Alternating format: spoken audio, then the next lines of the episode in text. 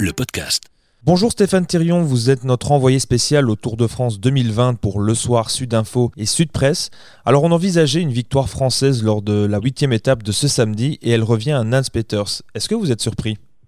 Non, parce que, comme on, l'avait dit en, prélude de cette étape, le terrain était ouvert pour les échapper dans une première course et pour le maillot jaune dans une deuxième.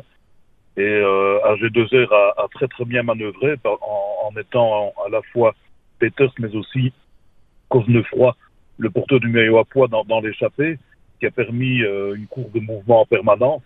Et ce, la, raison pour laquelle Peters a pu, a pu partir, c'est que on pensait sans doute dans l'opposition qu'il y aura un marquage pour Cosnefroy, ce n'était évidemment nullement le cas. Peters étant un bien meilleur grimpeur que, que son jeune euh, collègue d'AG2E. Je ne suis pas surpris parce que c'est la pugnacité, la volonté d'un garçon bourré de talent qui, qui, avait déjà rapporté une étape du Giro dans, dans, pratiquement dans les mêmes conditions. Il faut avoir du courage aussi hein, pour pouvoir conclure une échappée comme celle-là. Il n'a pas forcément bénéficié de, de, du mutisme derrière parce qu'il a été euh, en permanence agressif. Il a réussi à, à aussi euh, se débarrasser d'un pur grimpeur qui est Zacharine, ce n'est pas n'importe qui. Donc c'est une euh, belle victoire et, et, pas une surprise par rapport au nom sans doute. Il est moins ronflant que les autres, mais ce n'est pas une surprise. On pourrait en avoir une comme ça aujourd'hui encore. Et par contre, côté français, c'est une catastrophe hein, pour Thibaut Pinot, près de 20 minutes euh, perdues au classement général.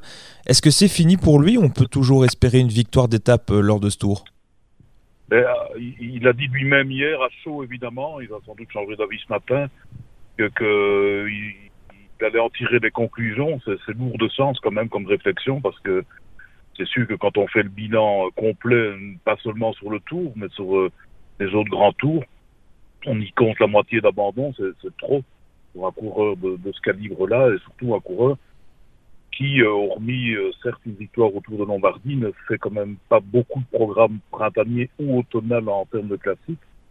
Donc euh, c'est une déception, c'est vrai je pense que on, va pas parler d'un arrêt de carrière, on va exagérer non plus, mais pour un coureur qui est quand même qui a un lourd contrat à Groupama FDG, un, un coureur euh, sur lequel on a fait toute la sélection en, écartant même euh, le meilleur coureur euh, au sprint du moment, Arnaud Desmar, c'est un investissement à perte, ça c'est clair.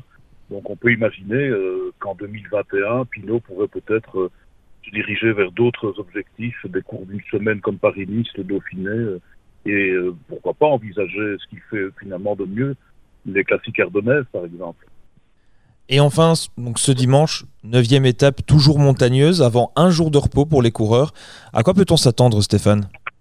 Je pense qu'on aura une course semblable à celle qu'on a vue hier, avec euh, euh, une échappée qui, qui, profitera des 40 premiers kilomètres euh, assez euh, aisés pour se former. Et derrière, une lutte ou pas pour le maillot jaune, parce que bon, ça, ça, ça joue à, à, peu de choses avec des, des éléments, j'en reviens aux Français comme Bardet et Guillaume Martin qui pourraient prendre le maillot ce soir. Ça arrangerait peut-être euh, d'ailleurs euh, Roglic qui, qui semble faire un peu ce qu'il veut. Euh, comme on l'a vu hier, dès qu'il y a eu une accélération dans le dernier col, il, il, a mis tout le monde dehors. Donc je ne sais pas s'il a l'intention de prendre le pouvoir ce soir.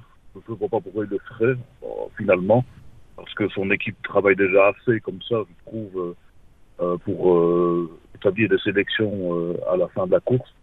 Donc on peut, c'est très ouvert, vraiment très ouvert. Il n'y a pas un favori qui se détache. Peut-être jouerait-on la carte, par exemple, aujourd'hui d'Ala Philippe, qui s'est relevé hier volontairement, manifestement, pour en garder sous la pédale aujourd'hui.